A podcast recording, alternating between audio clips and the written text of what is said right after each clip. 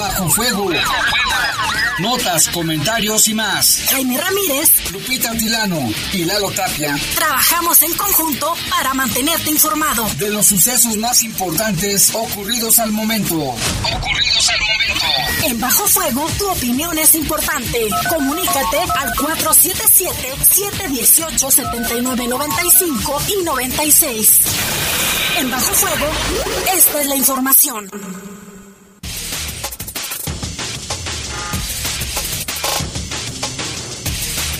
Tal? Muy buenas tardes. Buenas tardes, ya son las 7, las 7 de la tarde en punto. Está haciendo bastante calor. Ahorita le vamos a decir las condiciones del estado del tiempo. Y bueno, les saludamos con gusto en control de cabina de noticieros Jorge Rodríguez Sabanero. Control general de cabina está nuestro compañero Brian Martínez. Y aquí en los micrófonos les saludamos con mucho gusto. Guadalupe Atilano, Jaime, muy buenas tardes. Gracias a todos por acompañarnos. Estamos a 28 grados. La máxima para hoy fue de 31, la mínima de 16. Hay un 14% de probabilidades de lluvia. Sin embargo, ya eh, por la tarde, alrededor de las 3, hubo precipitaciones muy ligeras en algunos puntos de la ciudad de León. Sí, como que cayeron unas cuantas gotas, ¿no? Escupió el cielo, escupió. No, fue como una escupidita. Y que se siente más calor. Fíjate que sí, porque también ayer te acuerdas que había 60% de probabilidad de lluvia para hoy y ha ido bajando el, porcentaje. Está nublado, hay sol y hace mucho calor. Ojalá que pues ya pronto vengan las lluvias, es lo que todos queremos. Yo soy Jaime Ramírez y vamos a presentarle una base de la información y pues noticias terribles en cuanto a accidentes. Fíjese que murió un motociclista tras ser atropellado por un camión en el bulevar Miguel de Cervantes Saavedra. Le tendremos la historia.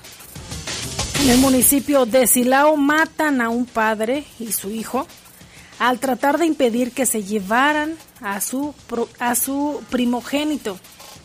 No, y aparte quemaron su casa, Lupita, o sea, no Y fue muy, muy drástica la situación ahí. Se hablaba de, de, los vecinos que estaban desconcertados. Asustados. ¿Qué pasó aquí? ¿Por qué no se lo esperaban? Obviamente. Eso fue como a las 4 de la mañana, ¿eh? Y también asesinaron a un policía en Irapuato, en el municipio de Irapuato. Otro policía es el tercer policía este año en Irapuato y su acompañante se encuentra grave tras ser atacados a balazos. Sentencian a 30 años de cárcel a un homicida, le tendremos los detalles. Y detuvieron a dos extorsionadores en la ciudad de Guanajuato y podrían pasar más de 20 años en la cárcel. En información del país, en Puebla una joven mujer protestó porque a seis años de que denunció a dos presuntos violadores no le han hecho justicia. Nada, Lupita, seis años de la denuncia. Hay fotografías de todo lo que le hicieron, la golpearon, le pusieron una palabra con una navaja en el pecho, le hicieron mil cosas, presentó la denuncia y no ha pasado nada.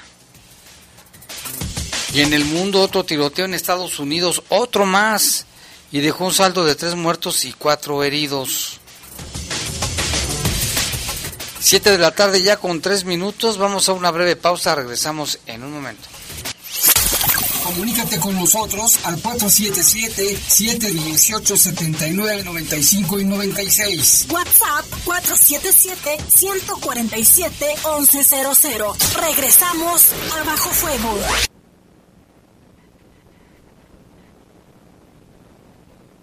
Estás en Bajo Fuego. Bajo Fuego. Amiga, ando preocupado. Mi hijo anda mal en la escuela, no pone atención a la maestra y no obedece. Ay, amiga, edúcalo a la antigüita. Como decía mi papá, la letra con sangre entra. Hoy existen nuevas formas de educar. Los insultos y los golpes son cosa del pasado. Enseñemos a nuestras niñas, niños y adolescentes que la violencia no es normal, no está bien y hay que denunciarla. Si educamos con amor, prevenimos la violencia. PRODE, Procuraduría de los Derechos Humanos del Estado de Guanajuato. Reportes, comentarios, sugerencias. Comunícate a los servicios informativos de la poderosa RPL vía WhatsApp al 477 495 1839. 477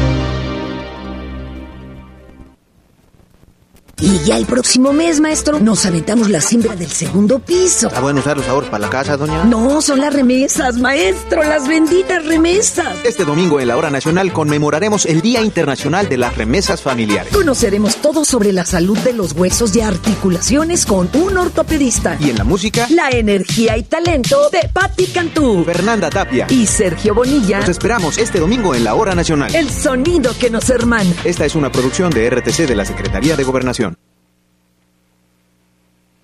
Amiga, ando preocupada. Mi hijo anda mal en la escuela, no pone atención a la maestra y no obedece. Ay, amiga, edúcalo a la antigüita. Como decía mi papá, la letra con sangre entra.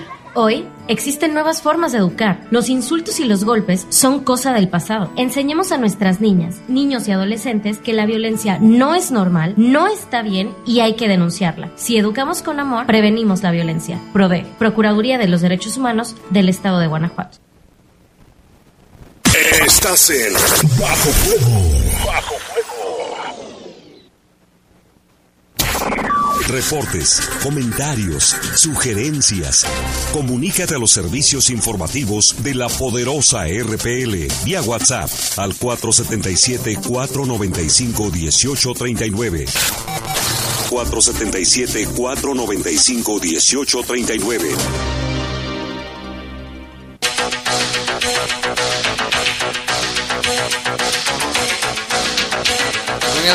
Con seis minutos vámonos con información del país. Una joven poblana de nombre Yaneli acudió a la sede de la Fiscalía de Puebla a protestar por la falta de justicia que la institución le prometió hace seis años, después de que tomó el valor de denunciar a los sujetos que la abusaron de ella cuando, abordó un cuando a bordo de un taxi ocurrieron los hechos en el municipio de Huachinango en el año 2016. Yaneli narró cómo dos sujetos abordaron el taxi donde viajaba, la golpearon, la violaron y en esa ocasión dice no quería denunciar a sus agresores por temor a que volviera a suceder, pero decidió ir a la fiscalía, contó su caso, los agentes le prometieron justicia y entraron a un programa de protección para víctimas.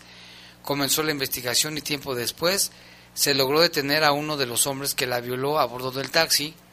Parecía, dice ella, una victoria y que la justicia llegaba a la vida de Yaneli, pero de inmediato dio un giro su caso. ¿Por qué?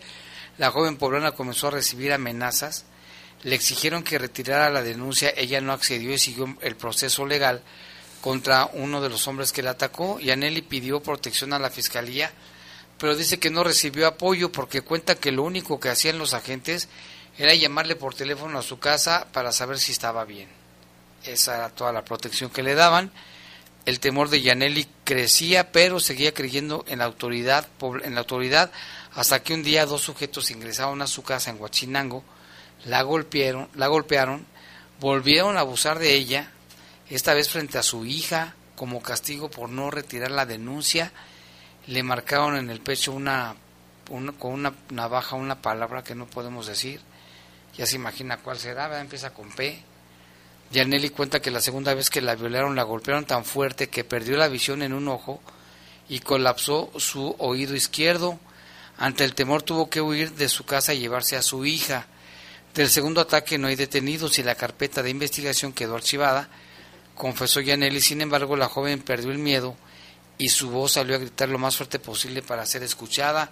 Sin miedo y exigiendo justicia, Yaneli regresó a la Fiscalía de Puebla para recordarles que ella no olvida la justicia que le prometieron y por derecho merece. ¿Por qué no la defienden? Y que no es el, el único caso. Ayer decíamos también de la hermana de Cecilia Monzón de Cecilia Monzón, quien fue asesinada y que tampoco hay eh, justicia todavía, Jaime, todavía no se da a conocer.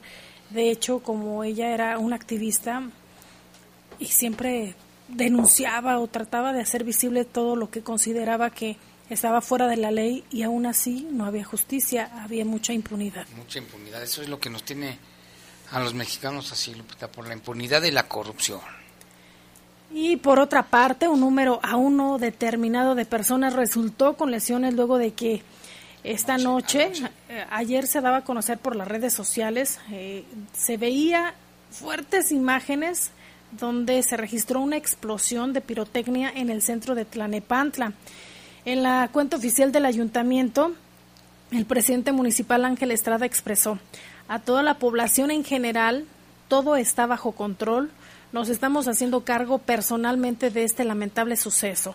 Les informamos a los familiares de las personas heridas que fueron trasladadas al hospital de al hospital del Ángel en Cuautla, Morelos.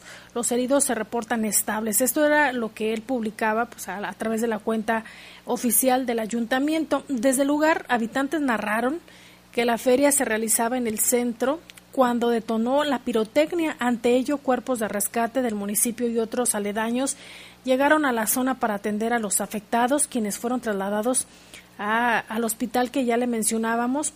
Eh, las autoridades municipales detallaron que entre los heridos hay tres menores y un adulto con quemaduras de segunda eh, de segundo grado y una menor con quemaduras de primer grado. Habitantes refieren que varios lesionados ya fueron trasladados. En redes sociales, el gobernador eh, Cuauhtémoc Blanco refirió que ya se desplegaron brigadas de protección civil y servicios de emergencia al lugar. En el municipio de Tlanepantla se ubica en los altos de Morelos, en los límites con la Ciudad de México, en donde días atrás su presidente municipal Ángel Estrada resultó lesionado tras ser atacado a balazos en el exterior de su domicilio. Aquí lo mencionamos también, dimos esa noticia aquí en Bajo Fuego. La fiesta patronal en honor a la preciada sangre de Cristo es una de las más importantes del municipio de Morelos y por consiguiente tratan obviamente de que, de que luzca, pero en esta ocasión ocurrió este incidente derivado de los fuegos pirotécnicos. Sí, una vez más, una fiesta religiosa y con, los, con, la, con la pirotecnia. Y bueno, nada más, sí, ya quedó bien claro que es Tlalnepantla, estado de Morelos, porque luego se puede También confundir está con Tlalnepantla en el estado de México.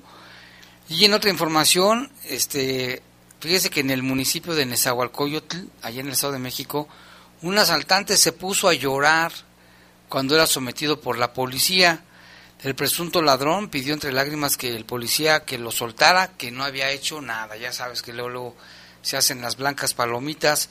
El asaltante fue detenido en la colonia Las Águilas después de que intentó robar a los transeúntes en la avenida Texcoco.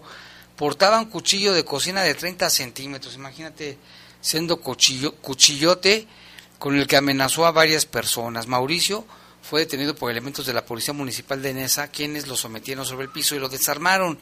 En redes sociales circuló un video donde se aprecia al presunto asaltante llorando y pidieron que no lo sometan a los, los policías. En el video vecinos de la colonia se burlan del asaltante mientras señalan que pudo haber herido incluso a los niños. Hacia el final del video Mauricio pide a los policías que lo dejen ir, mientras suena a la lejanía la sirena de una patrulla. El presunto ladrón provenía de la alcaldía de Iztapalapa en la Ciudad de México, tiene 27 años y tras ser detenido fue trasladado al Ministerio Público. No sé si tengamos por allí un, un inserto, Jorge, nada más que a ver si, si se puede con el PIP. Ya lo tenemos ahí para que vea cómo estaba chillando, ¿eh? O bueno, llorando el ladrón, el presunto ladrón. Cállate, no llores como niña, güey. Sí, no, andaba con un pinche filero pidiendo picar a, a quien se topara. ¿Y lo corretearon? Sí, lo venían corriendo de allá. No había tira, nosotros lo, lo correteamos. Solo, solo, solo. A nadie, gracias a Dios no había nadie. Venía picando acá, o sea, quería picar a alguien. lamentos y la forma de llorar de este presunto ladrón que decía que no hacía nada y que lo soltaran, que lo soltaran, pero como ahí estaba el cuchillo, Casi un machete. sí, no se midió y mira, terminan llorando. La mayoría pasa así, ¿verdad? Ya una vez que la autoridad se hace presente, pero si salen, nuevamente vuelven a, a lo delinquir. mismo. Y tenemos todavía más información, información del mundo. Eh, hubo un tiroteo allá en los Estados Unidos que dejó tres muertos y cuatro heridos. Esto fue en Maryland. De acuerdo con las autoridades, agentes respondieron a la balacera reportada en una fábrica. El sospechoso recibió un disparo y resultó herido durante el enfrentamiento con un patrullero. El presunto atacante fue hospitalizado, pero su condición no está clara en este momento. El sospechoso ya no es una amenaza para la comunidad, dijo la oficina del alguacil del condado de Washington en una publicación en Facebook. El patrullero estatal sufrió heridas menores así lo dieron a conocer de forma oficial. El intercambio de balas ocurrido en la empresa Columbia eh, puso en alerta a las autoridades quienes ya investigan el incidente que habría dejado varias víctimas según la policía. Ahorita se habla únicamente de tres muertos y cuatro heridos. Hasta el momento, pues llama la atención, Lupita, otra vez, otro tiroteo y en Estados Unidos. Y mire lo que son las novatadas. Fíjese que allá también en la Universidad de Missouri, un joven estudiante sufrió una severa lesión cerebral después de verse obligado a beber una botella de vodka durante una fiesta se llama Daniel Santulli, quien recientemente regresó a su casa luego de haber permanecido meses internado por una broma pesada que cambió su vida. Este joven de 19 años fue víctima de la que es considerada por su abogado David Bianchi la peor novatada de la historia. Los hechos ocurrieron en una fiesta de la hermandad Figama Delta en la que el estudiante debía presentar sus compromisos a sus hermanos miembros de la hermandad. Le colocaron a Santulli un tubo en la boca y lo obligaron a beber una botella de vodka entera y cerveza. Imagínate, si el vodka es bien, tiene 43 grados creo de, de alcohol. El joven de 19 años fue víctima de la peor novatada. Luego de esto, el joven fue encontrado dentro de su coche, había sufrido un paro, por lo que fue llevado por sus compañeros al hospital universitario. Los médicos pudieron reanimarlo, sin embargo las consecuencias fueron lamentables e irreversibles. Perdió la vista, quedó mudo e incapaz de moverse. El nivel de alcohol que tenía en la sangre era de 0.468%, es decir, seis veces más del límite legal en Estados Unidos. En el hospital le diagnosticaron que había sufrido un daño cerebral masivo. Familiares y amigos del joven demandaron a la fraternidad y a 22 personas por el incidente, pero hasta el momento nadie se ha hecho cargo de la novatada. Por ahora la institución académica les prohibió a los implicados la entrada al campus. Según el abogado de Santuli, hay dos nuevos identificados entre los acusados Samuel Gandhi y Alec Wetzler. El primero organizó la fiesta y supuestamente obligó al joven a tomar la cantidad de alcohol, mientras que el segundo vio al estudiante en el piso con los labios azules y no hizo nada por ayudarlo. Muchas veces estas novatadas traen consecuencias fatales, Lupita. Lesiones graves e irreversibles y muchas veces la muerte. Como en este caso se salvó, pero cómo quedó. Pues es que me imagino que debe haber sido de a litro la botella de vodka, ¿eh? Pero para una sola la, persona. Más la cerveza y luego con un tubo. Y luego un chavo que yo creo que en su vida había tomado. Mucho cuidado con esas dichosas novatadas. La Marina de Estados Unidos informó sobre el desplome de un helicóptero militar en California y negó versiones de que transportara material nuclear. El helicóptero militar se estrelló en un condado, en el condado imperial de California, e informaron ya sobre cuatro muertos y un herido, citando fuentes oficiales que habrían solicitado, solicitado el anonimato. Sin embargo, se trata de información que no ha podido ser confirmada por las autoridades. En un primer momento se precisó que la aeronave podría llevar materiales nucleares, sin embargo, fue descartado. Militares agregaron que el accidente ocurrió a 35 kilómetros de la frontera con México. Hay una base aérea de, de marinos situada entre los límites eh, con México y obviamente California. Eh, California y también eh, se daba a conocer que los cuerpos de emergencia arribaron al lugar donde se estrelló esta aeronave y contrariamente a los informes iniciales dijeron que no había material nuclear a bordo, tampoco hablaron de muertos, pero sí se dará información cuando esté disponible, es lo que comentaron. Eh, trascendía, pues que obviamente eh, pues era información reservada hasta el momento. Sí, que se, supuestamente traía armas nucleares el helicóptero, ya lo desmienten, pero sabrá Dios, Lupita, porque luego no quieren decir las cosas. Así es. Y vámonos hasta la ciudad de Amarillo, en Texas, Estados Unidos, porque ahí las autoridades hicieron un llamado a la comunidad para identificar a una extraña criatura del planeta Tierra que deambulaba fuera del zoológico de la ciudad durante la noche del 21 de mayo y que según ellos podría ser el legendario chupacabras. Es lo que dicen.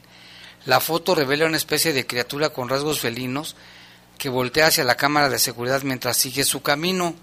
Medio se ve ahí la figurilla, ¿eh?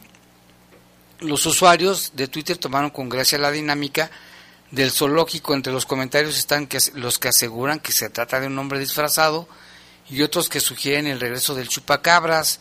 Incluso hubo algunos que propusieron que se trataba de Rocket, uno de los personajes de la película Guardianes de la Galaxia.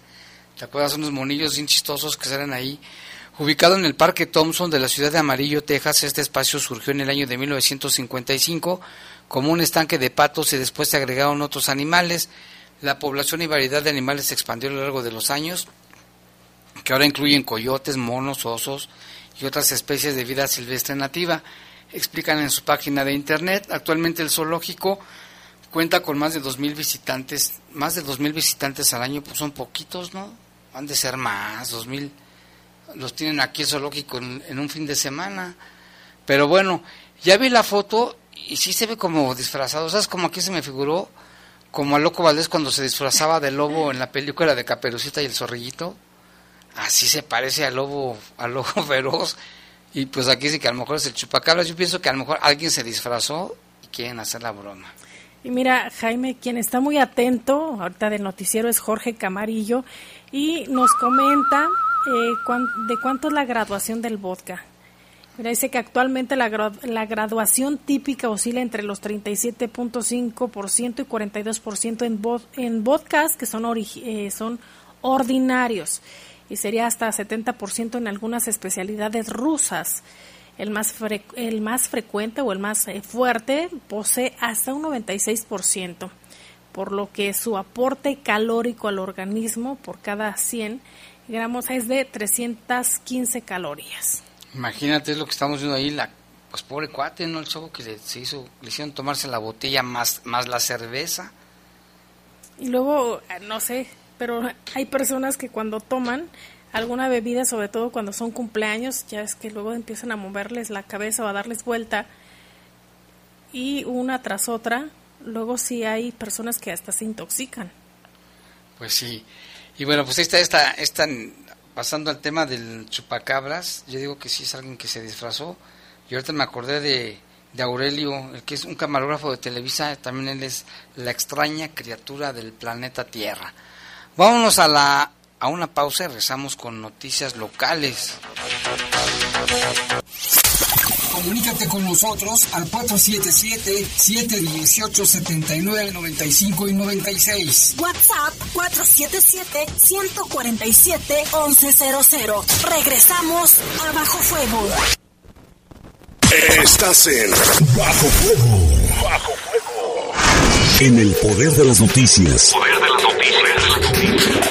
Y bajo fuego. Y bajo fuego Contamos con información cierta, veraz y oportuna. Así son los servicios informativos de la poderosa RPL. 100% confiables. Confiables, confiables.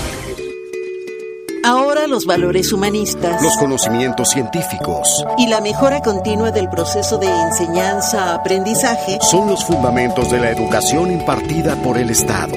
Una reforma al artículo tercero constitucional aprobada por el Senado así lo garantiza. Para fortalecer la formación y proteger los derechos de las y los mexicanos.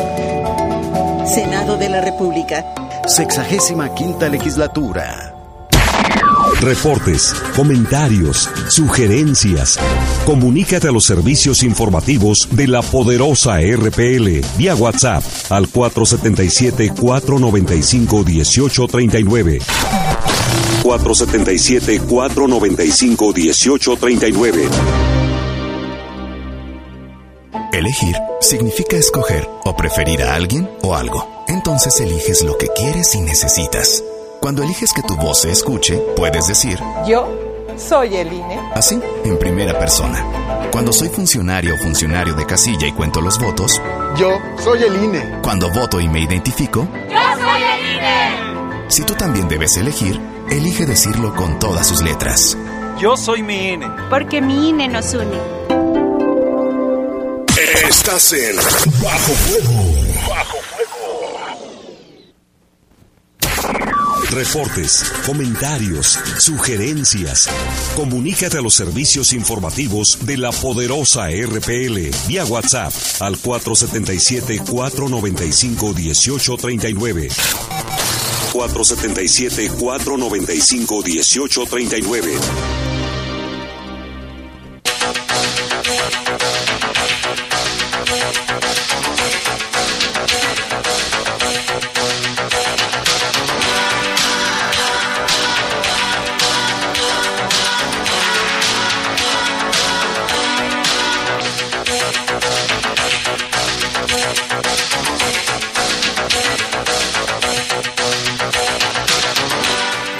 Información. Bueno, híjole, es que ahorita me.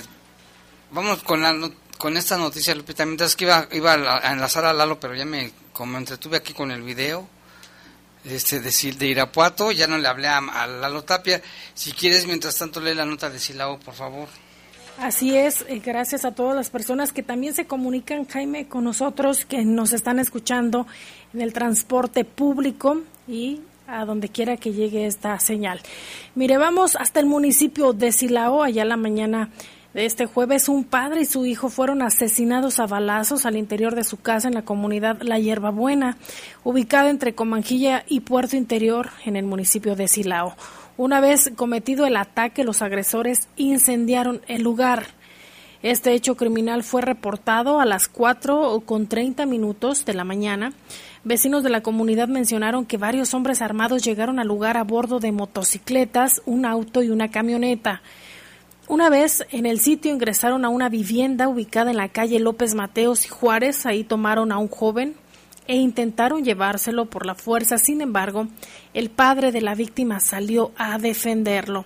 Fue en ese momento que los agresores dispararon sus armas de fuego en contra del joven, quien se desvaneció en la entrada de la vivienda. Acto seguido, los criminales también asesinaron a, al padre de este joven. Los agresores salieron de la casa, pero antes de huir, rociaron gasolina y le prendieron fuego a la vivienda.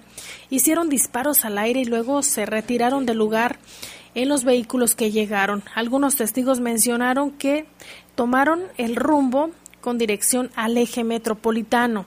Familiares de los fallecidos llegaron al lugar y los identificaron como Reinaldo de 38 años y su hijo Camilo de aproximadamente 20 años. A pesar de que reportaron los hechos al instante, los vecinos comentaron que las autoridades tardaron en llegar. Oficiales de policía esperaron a que amaneciera para que la zona fuera segura y fue entonces que también arribaron elementos de bomberos y protección civil. Con ayuda de la motobomba, el personal de bomberos sofocó el fuego con ayuda de, las motobombas y dos pipas y encontraron ahí los cuerpos de la víctima, uno a varios metros del otro, los dos con lesiones de arma de fuego y quemaduras.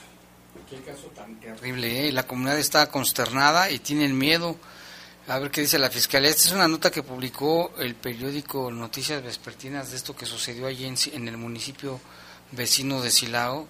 Esta situación tan terrible y que también ya está en todos los medios nacionales. ¿eh? Quiero que sepas, Lupita. Vámonos con Lalo Tapia, que tiene información de dos accidentes muy graves. Y no sé qué más tengas, Lalo. Buenas tardes. Lalo, Lalo. accidente me escuchas? Sí, ahora sí ya te escuchamos, como que no se oía, pero ya te escuchamos. Listo, buenas tardes a todos ahí en cabina, todo el auditorio igual. Eh, pues bueno, este lamentable accidente, Jaime Lupita, que se reportó cerca del mediodía en el Boulevard Miguel de Cervantes Saavedra y la calle José Alfredo Jiménez, allá a la altura de Hacienda Las Mandarinas. Eh, lamentablemente se confirmó el fallecimiento de un motociclista identificado como Leonardo, de 42 años, él iba acompañado de Guillermo, de 58 años, que él resultó ileso. Sobre el accidente se, decía de las versiones iniciales que ellos iban en, una motocicleta atrás de una camioneta que pues se metía a la gasolinera precisamente que está ahí en el cruce. No se sabe si es que el conductor de, la camioneta había encendido sus luces. Sin embargo, la motocicleta pues impactó en la parte trasera de la camioneta eh, aparentemente no, no fue un golpe fuerte, sin embargo, Leonardo, que era el conductor, perdió el control del vehículo, él cayó hacia el carril central del bulevar y desafortunadamente para él en ese momento iba pasando un, camión tipo Torton que carga o que cargaba más bien este fierro viejo y le pasó prácticamente por encima de, la cabeza. A pesar de que traía casco, pues le, pasó por encima de, la cabeza, muriendo, murió casi al instante prácticamente Leonardo, mientras que Guillermo cayó hacia el carril de baja velocidad por el que circulaban, él solamente pues presentó algunos golpes prácticamente ileso. Eh, de cualquier manera fue atendido por, por paramédicos, no fue necesario su traslado a un hospital y pues nada más se certificaba el fallecimiento de, Leonardo. Se cerró la circulación ahí en el Boulevard Miguel de Cervantes Saavedra desde el Boulevard Torres Landa, en lo que se estaban haciendo todos los trabajos de, investigación. El conductor del Torton se, paró metros más adelante, eh, aparentemente sí ante las autoridades nada más para rendir la declaración sobre el accidente eh, y en lo que se hace toda la investigación para deslindar responsabilidades. Ya después pues el cuerpo fue llevado al, al donde se hará la, la necropsia y pues eh, lamentable otra vez este accidente Jaime donde está involucrado un motociclista donde desafortunadamente perdió la vida y un poco más temprano como a las 11 más o menos eh, se reportaba también una volcadura un choque y volcadura ahí en el Boulevard Vicente Valtierra Hilario Medina. De ese accidente fueron tres personas las que resultaron lesionadas ninguna de ellas de gravedad afortunadamente. Y supuestamente el conductor de un vehículo Versa de color gris estaba pasando el, alto de, del semáforo, impactó a un Nissan March que era eh, conducido por, por una persona, lo traía habilitado como taxi ejecutivo. Este vehículo, el March, terminó volcado eh, y afortunadamente, aunque llegaron paramédicos y revisaron a los lesionados, ninguno de ellos fue necesario trasladarlo al hospital, no, no eran graves las lesiones. Ahí entre elementos de policía vial y de protección civil, este, volvieron a poner el vehículo sobre sus cuatro ruedas y pues ya nada más se hizo la, investigación por parte de, bueno, el, pues el reporte pues por parte de del personal de tránsito ya se harían cargo las, las aseguradoras. Son los dos eh, accidentes reportados eh, el día de hoy y pues como lo mencionamos desafortunadamente con, con el saldo de un motociclista fallecido. lo comentaban también de un ciclista en Timoteo Lozano, ¿no? Otro, no sé si ah, fue lesionado nada más o qué pasó ahí. Sí, fue un, atropello, lo atropelló un camión de transporte de, personal, también fue trasladado a recibir atención médica, de igual forma no, no fue, no fueron lesiones graves, y lo que sí se decía ahí en el lugar es que aparentemente el conductor del camión eh, se, había intentado dar a la fuga, pero fue este, detenido, retenido más bien por, por las personas y automovilistas que estaban ahí en la zona y entregado a las autoridades. Eh, el lesionado pues igual fue trasladado a un hospital, pero afortunadamente no tenía lesiones que, que pusieran en riesgo su vida. Esto fue como a las 8 de la mañana más o menos. Sí, y en cuanto a en, otros campos de la violencia y la inseguridad, Lalo, ¿no hay este, homicidios el día de hoy?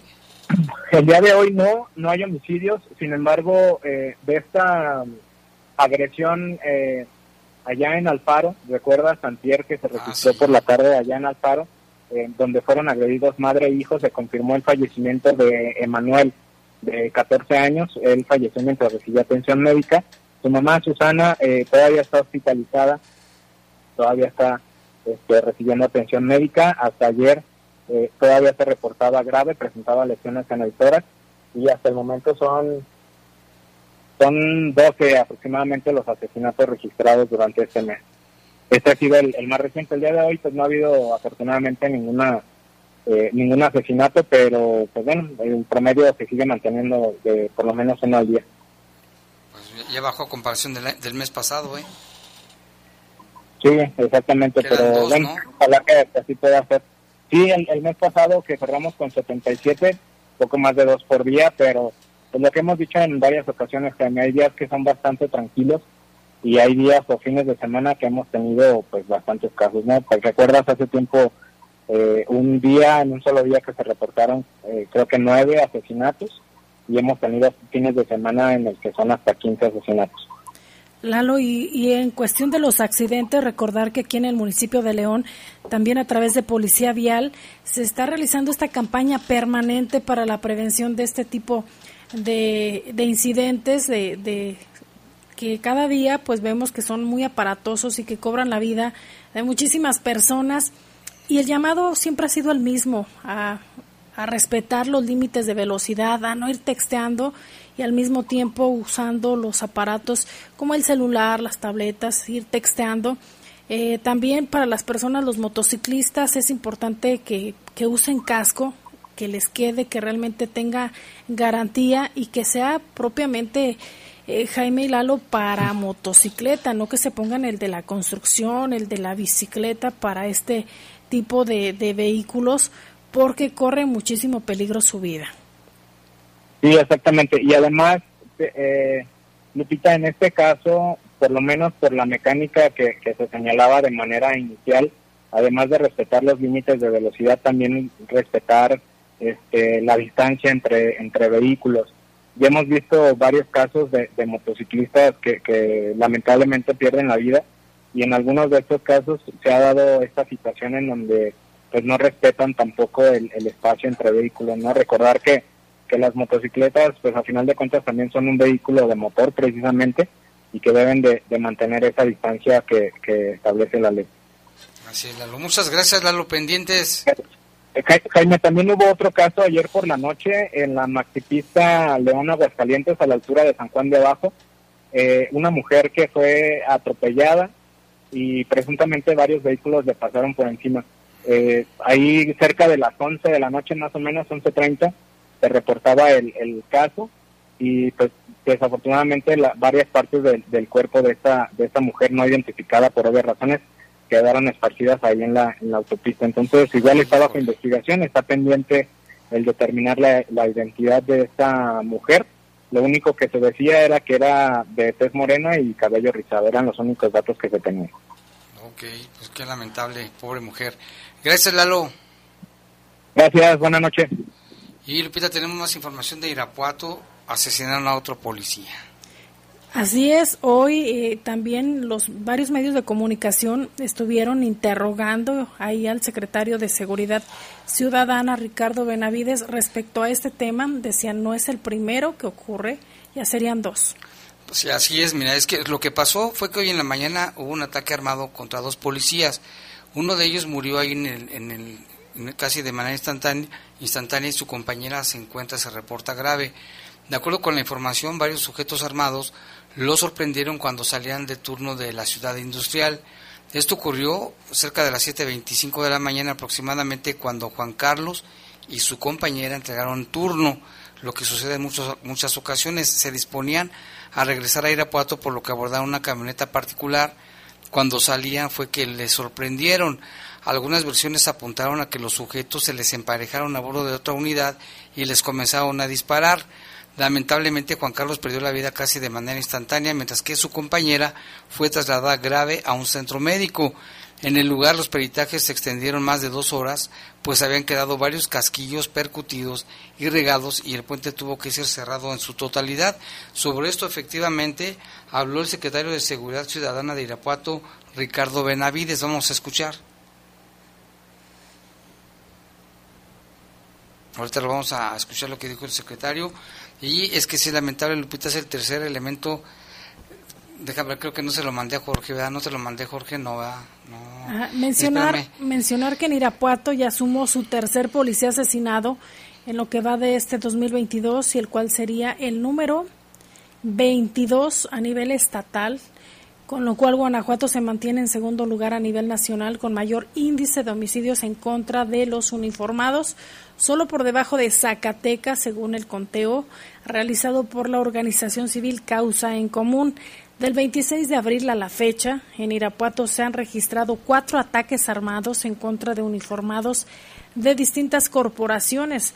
La mañana de, del jueves, un policía municipal fue asesinado a balazos mientras que su compañera que viajaba, con la que viajaba se encuentra herida, que es lo que acabas de mencionar, Jaime, respecto a esta información que nuevamente, lo decimos, eh, coloca Guanajuato pues en, a nivel nacional y en redes sociales como nuevamente de noticia de inseguridad. Y el primer lugar en policías asesinados, ¿eh? que llevan, según causa en común, ¿cuántos dijimos, 22? Sí, pero 22 a nivel estatal. Pero señala que ahorita es segundo lugar solo por debajo de Zacatecas. De, de Zacatecas. Y ya tenemos aquí la información del secretario de Seguridad de Irapuato, Ricardo Benavides. ¿Ustedes han investigado si hay colusión en la, en la corporación? Muchas gracias, buenas tardes a todos. Eh, primeramente lamentamos estos hechos ocurridos y que por supuesto un compañero haya caído. Afortunadamente la otra compañera se encuentra bien, se encuentra estable y está segura. Eh, nosotros hemos platicado con, todos y cada uno de los elementos, estamos en permanente contacto con ellos y les hemos preguntado si han tenido, tienen o han sufrido alguna amenaza ellos dos en específico, o bueno, más bien ninguno, ningún elemento había referido antes una amenaza. Pero ya habían tenido estos mensajes que estuvieron circulando, ¿eso no se puede tomar como una amenaza? Bueno, pues son mensajes que no sabemos quién los está haciendo y que, debemos tomar justamente precauciones, pero no es una amenaza directa en contra de algún elemento. ¿Se está cumpliendo lo de, todo lo de las lonas, el mensaje de las lonas? De no, no sabría decirlo. Nosotros estamos en contacto con la Fiscalía, estamos colaborando con ellos para la investigación y ellos van a determinar este problema. Como protesta como secretario dijo que había una protección, un protocolo para los elementos. Justamente eso es de lo que estaba hablando, justamente es de lo que estaba hablando, hemos platicado con todos y cada uno de los elementos, se les ha ofrecido este protocolo y hasta el momento ningún elemento, y lo quiero reiterar, ningún elemento ha solicitado este protocolo. ¿Y se ha hablado la posibilidad, secretario, de, permitirles que saquen las armas? Ya van dos este, elementos que este es un tema, de su... Este es un tema jurídico, este es un tema en el cual los elementos en este momento no tienen la autorización jurídica para poder hacerlo, pero estamos trabajando en ello. ¿Y a qué se debe que los elementos no hayan querido eh, tomar este tema del protocolo al salir del trabajo? Yo lo, yo lo desconozco, la verdad es que el último grupo del cual platiqué el día de ayer este, con ellos y que, y que ustedes han eh, ya sido comunicados, que ha habido una serie de reuniones con ellos, donde les he insistido de esta parte, pero bueno, pues este, nosotros estamos abiertos, como lo, como lo dije en un principio, este va a ser un proyecto y un programa permanente durante todo el tiempo y aquel elemento que lo solicite, lógicamente investigaremos, analizaremos en caso de que hubiera las amenazas para poder trabajar en ello. Secretario, ya... Lo que dijo el secretario de Seguridad Ciudadana del municipio de Irapuato, Ricardo Benavides, en cuanto a este caso de otro policía, el tercero del año en Irapuato, que es asesinado. Vamos a una pausa y regresamos con más información.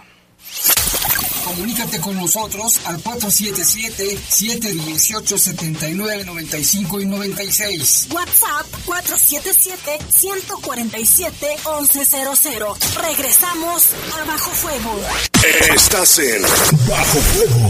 Bajo Fuego. En la Cámara de Diputados aprobamos que el litio se garantice como patrimonio de México. Con la reforma a la ley minera, su explotación y aprovechamiento se reservan para beneficio exclusivo de la nación. Se protegerán el medio ambiente, la salud de las y los mexicanos, así como los derechos humanos de los pueblos y comunidades indígenas. En la Cámara de Diputados construimos acuerdos para que México sea un país más justo y equitativo. Cámara de Diputados, Legislatura de la Paridad, la Inclusión y la Diversidad. Los nazis crearon las metanfetaminas para convertir a sus soldados en seres incansables y deshumanizados. Bajo su efecto, el ejército nazi inicia la peor guerra de la historia y crea los campos de exterminio. Hoy el cristal se usa para controlar la mente de jóvenes que buscan placer y la de jornaleros y maquiladores que buscan energía para trabajar día y noche. Busca la línea de la vida. 800-911-2000. Para vivir feliz, no necesitas meterte nada. Gobierno de México. Amiga, ando preocupada. Mi hijo anda mal en la escuela, no pone atención a la maestra y no obedece. Ay, amiga, edúcalo a la antigüita. Como decía mi papá, la letra con sangre entra. Hoy existen nuevas formas de educar. Los insultos y los golpes son cosa del pasado. Enseñemos a nuestras niñas, niños y adolescentes que la violencia no es normal, no está bien y hay que denunciarla. Si educamos con amor, prevenimos la violencia. PRODE, Procuraduría de los Derechos Humanos del Estado de Guanajuato. En el poder de las noticias. Poder de las noticias. Y bajo fuego. Y bajo fuego. Contamos con información cierta, veraz y oportuna. Así son los servicios informativos de la poderosa RTL. 100% confiables. Confiables, confiables, confiables. Estás en Bajo Fuego. Bajo Fuego. Reportes, comentarios, sugerencias. Comunícate a los servicios informativos de la poderosa RPL vía WhatsApp al 477-495-1839. 477-495-1839.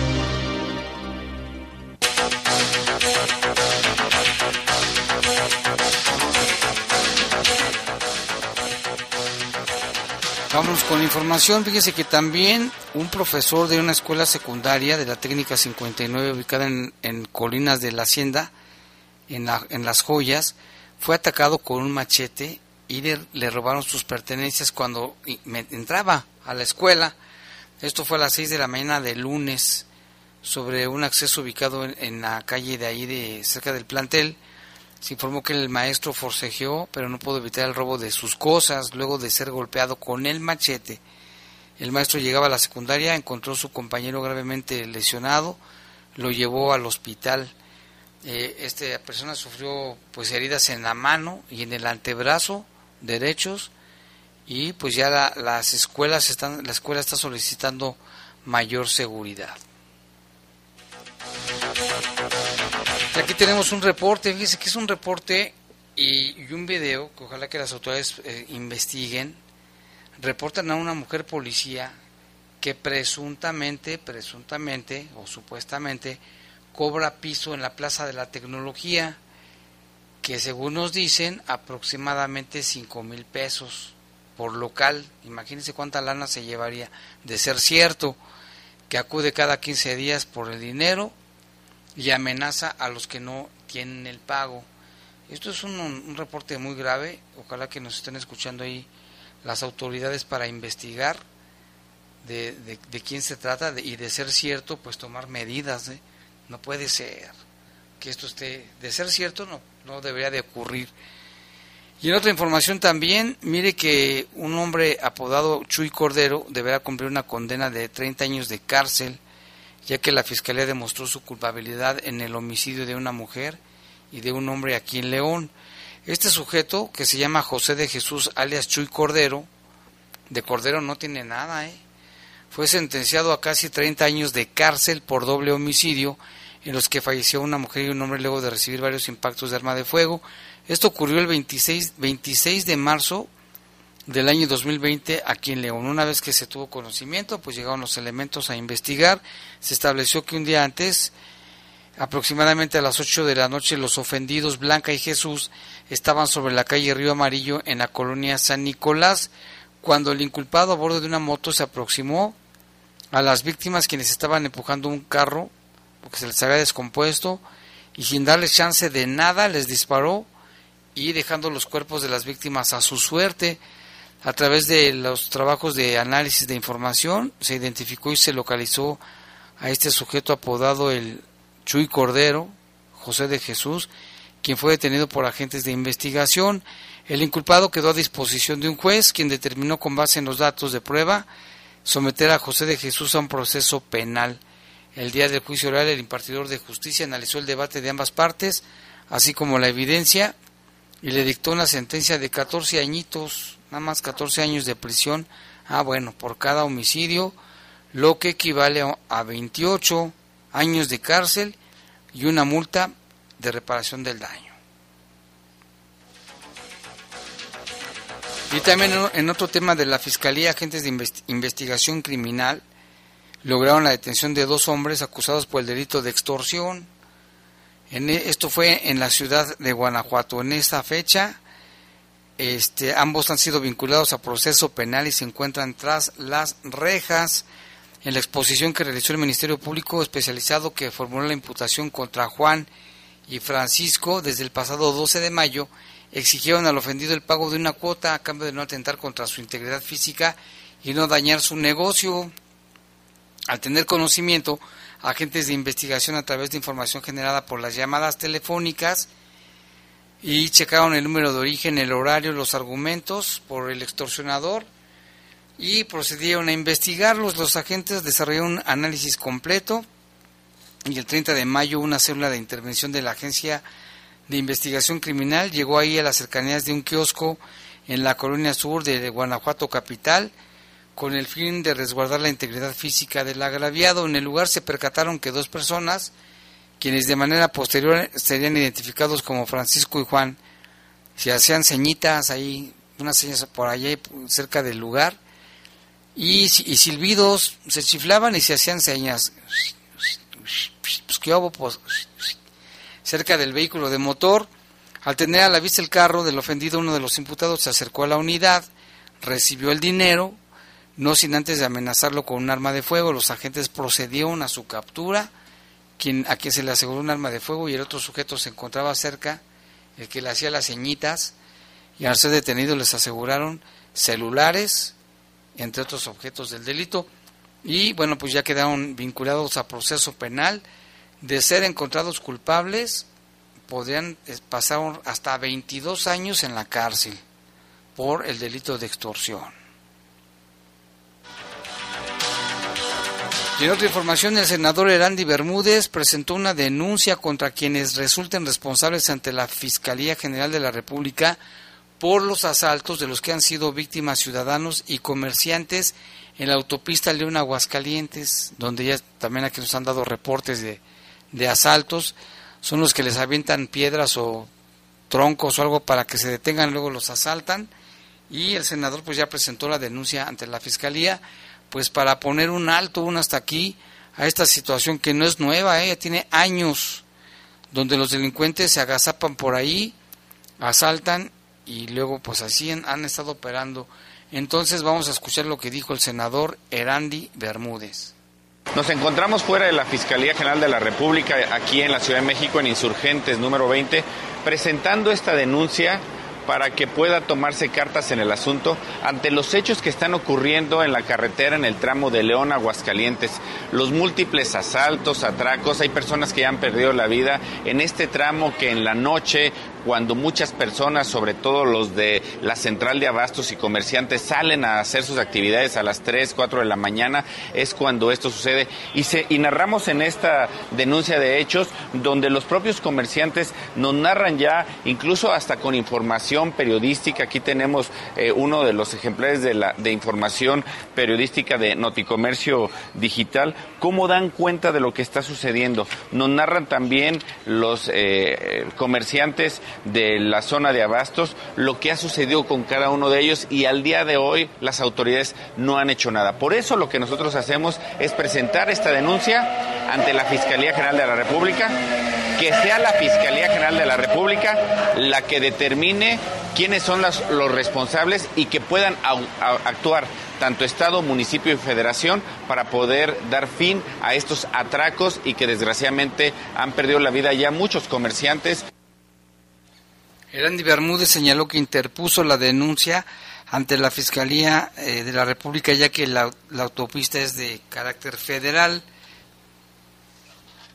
Presentamos el día de hoy esta denuncia ante la Fiscalía General de la República porque recordemos que es una carretera federal, es un tramo federal y sea la Fiscalía General de la República después de la presentación de la denuncia o de la querella quien empiece a investigar y determine las responsabilidades de las distintas autoridades. Nosotros, más allá de culpar, ahora queremos que la Fiscalía sea quien determine quiénes son los culpables, los responsables y den hasta las últimas consecuencias. La responsabilidad por ser un tramo federal tendría que recaer en la Guardia Nacional o en la concesionaria. Ese tramo está concesionado y tiene una seguridad. Bueno, será la Fiscalía General de la República quien determine quién es el responsable. Y esto también para que la Fiscalía General de la República obligue también a la concesionaria a pagar los daños que sufren y pérdidas que sufren muchos de los comerciantes que se transitan por esta carretera y ciudadanos que tienen que ir a alguna actividad económica, familiar y que son presa del crimen que hay en, esta, en este tramo carretero. Bueno, la denuncia fue presentada directamente al despacho del fiscal general Alejandro Gertz Manero. Ojalá que haga caso y se investigue y se detengan los responsables porque esto no puede seguir ocurriendo. Aquí tenemos reporte de Rafael Vargas, nos dice que en la carretera Salamanca Valle de Santiago hay un choque. Se acaba de registrar un choque con un saldo de un de un fallecido y dos mujeres heridas. ¿Cómo hay de accidentes? Eh? Tengan mucho cuidado. Mira, Camarillo me está pidiendo un video. Espérame, Camarillo, estoy al aire. Ahorita te lo paso. Y también acá tenemos más información. Fíjese que un hombre de 44 años enfrenta una pena privativa de libertad bajo cargos de tentativa de feminicidio y de violencia. Un hombre de 44 años fue sentenciado a una pena privativa de libertad de 13 años con 9 meses. Es un sujeto que se llama José Luis y le apodan el chaborruco. Bueno, pues el chaborruco atentó contra la vida de su pareja y ahora estará en la cárcel acusado de feminicidio en grado de tentativa y de violencia familiar. El imputado aceptó la acusación del Ministerio Público y fue juzgado bajo el procedimiento abreviado. El día de los hechos, según la información de la propia Fiscalía, el hombre en completo estado de ebriedad macheteó a su pareja, fíjese, ¿eh? Le causó lesiones en la mano. La policía lo detuvo y lo dejaron a disposición de esta Fiscalía el agente del Ministerio Público judicializó la carpeta y obtuvo que un juez calificara de legal la detención y en subsecuente audiencia logró su vinculación a proceso penal por el delito de feminicidio en grado de tentativa. La víctima de 40 años tuvo que ser intervenida en un nosocomio por consecuencia de las lesiones que le provocó el imputado José Luis, mejor conocido como el Chaborruco, quien enfrentó también cargos de violencia familiar. Resulta que el día 30 de agosto la cabina de la agencia de investigación recibió una llamada del hospital sobre el ingreso de una persona, de una mujer, quien presentaba una herida en la mano izquierda de aproximadamente 6 centímetros, producida con un objeto cortante, que es el machete. Al entrevistar a la persona se pudo establecer que la tarde del día 29 de agosto se encontraba en su casa, en la comunidad de Caguagueo, Caguagueo, su concubino se encontraba tomando, el señor muy contento, desde muy temprano y por, y por un detalle sin, sin importancia, el hombre fue por el machete y le dio un golpe dirigido a la cabeza, por lo cual la víctima metió su brazo para protegerse y la lesionó. Le decía, así, ahora sí te voy a matar, si no te quieres salir por las buenas te vas a salir muerta, le decía el borracho este, cobarde también. Y a la amenaza le siguieron los golpes con machete de hoja de acero que hoy el sentenciado lanzó a la cabeza de su víctima en seguimiento de la investigación iniciada contra el Chaborruco, la Fiscalía eh, dio un plazo autorizado al juez y solicitó auto de apertura a juicio oral. Sin embargo, antes de la fecha establecida, el acusado y su defensa solicitaron la interrupción anticipada bajo un trámite de procedimiento. Así de que va a estar bueno por lo menos 13 años y 9 meses, la cual queda en firme la, la, la, acusación pues así están estos casos que le narramos casi todos los días de cómo sujetos violentan a sus esposas o sus parejas. Ayer le comentábamos el de aquí de León que mató a golpes a su pareja, imagínense a patadas y a puñetazos. Este con el machete, borracho, le, le, intentó golpear la cabeza. ¿eh? Ella afortunadamente pudo meter las manos y no pasó una tragedia. También aquí nos reportan, buenas tardes, me podrían saludar con unos, me, podrían ayudar a ayudar, que hay unos vecinos que metieron un perrito husky y tienen muchos perros y la mayoría de se les mueren porque no les dan de comer, es una vecina muy problemática, golpea mucho al marido y hace daños en propiedades ajenas, el perro llora, aúlla, no le dan de comer tiene mucha sed, ni siquiera le dan agua al pobre perrito. Cuando se les escapa lo traen a puros golpes y lo vuelven a amarrar y lo encierran. Ojalá que puedan ayudarnos. Está sufriendo mucho con esa señora, tan, trata mal y a los perros que luego se les mueve los tira atrás en la parte de atrás de su casa. Por favor, ayúdenos y vamos a canalizarlo precisamente al, Centro de Control y Control y Bienestar Animal Ahorita que nos pase la dirección, pásenos la dirección y vamos a investigar lo que nos está diciendo de esta mujer que le pega al marido y le pega a los perritos. Y aquí dice quisiera reportar el pésimo servicio de la línea 6 y 8 que siempre tardan y luego no levantan a la gente, tardan muchísimo en pasar. Cuando pasan pasan llenos y lo que ocurre siempre se siguen y la gente desesperada. Buenas tardes en comparación con las personas de las personas civiles nada que ver con policía, solo que los policías sí les dan más importancia, aun cuando no hacen bien su trabajo. Son unos corruptos, yo les he visto y me ha tocado y me ha tocado recibiendo mordidas, dice el señor. La señora Lupita Jaime, saludos. ¿Cuándo darás noticias buenas? Pues hay una que otra, ¿eh? Pero pues la mayoría son malas, lamentablemente. Pero esto es con el fin de que también la gente se ponga alerta, atenta de, y sepa de lo que sucede en nuestra ciudad. De esos que matan a la gente se creen muy hombres, pero es, es gente muy cobarde, hay puros malandrines, matan al papá, al hijo, después los agarran y lloran. Otro policía muerto urge el cambio.